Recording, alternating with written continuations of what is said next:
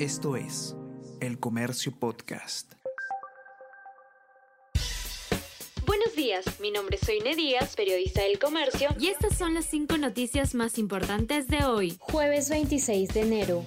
Otarola urge al Congreso que cumpla con adelanto de elecciones generales. Primer ministro pidió que reforma constitucional sea ratificada en segunda votación a la brevedad para que puedan realizarse comicios en abril del 2024. Indicó también que estaba satisfecho con cronograma del legislativo, aunque no se precisó fecha del debate. Además, no mencionó propuesta del Ejecutivo para que elección sea a fines de año. Espino ratifica que hermano de Lilia Paredes le depositó 70 mil soles. El empresario se presentó ayer en la sesión de la Comisión de Fiscalización, donde confirmó que David Paredes depositó dinero en su cuenta personal para financiar expediente técnico de obra en Chadín. A esta sesión también acudió exministro Jainer Alvarado plantean interpelar al ministro del Interior por intervención en campus de San Marcos. Congresistas de las bancadas de Perú Libre, Perú Democrático y Cambio Democrático presentaron una moción para interpelar al ministro del Interior Vicente Romero. Pliego consta de 36 preguntas y también incluye interrogantes sobre la utilización de armas de fuego por parte de los efectivos policiales en Puno y La Libertad.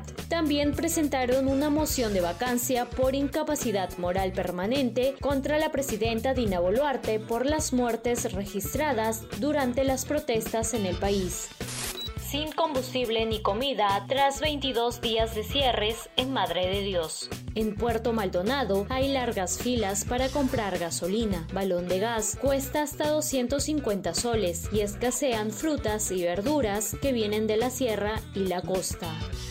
Más de 30 policías resultan heridos en Ica al querer liberar la Panamericana Sur. Manifestantes continúan con toma de vías. Suboficial que habría sido atacado por turba está en situación crítica. También se reportaron civiles heridos. Esto es El Comercio Podcast.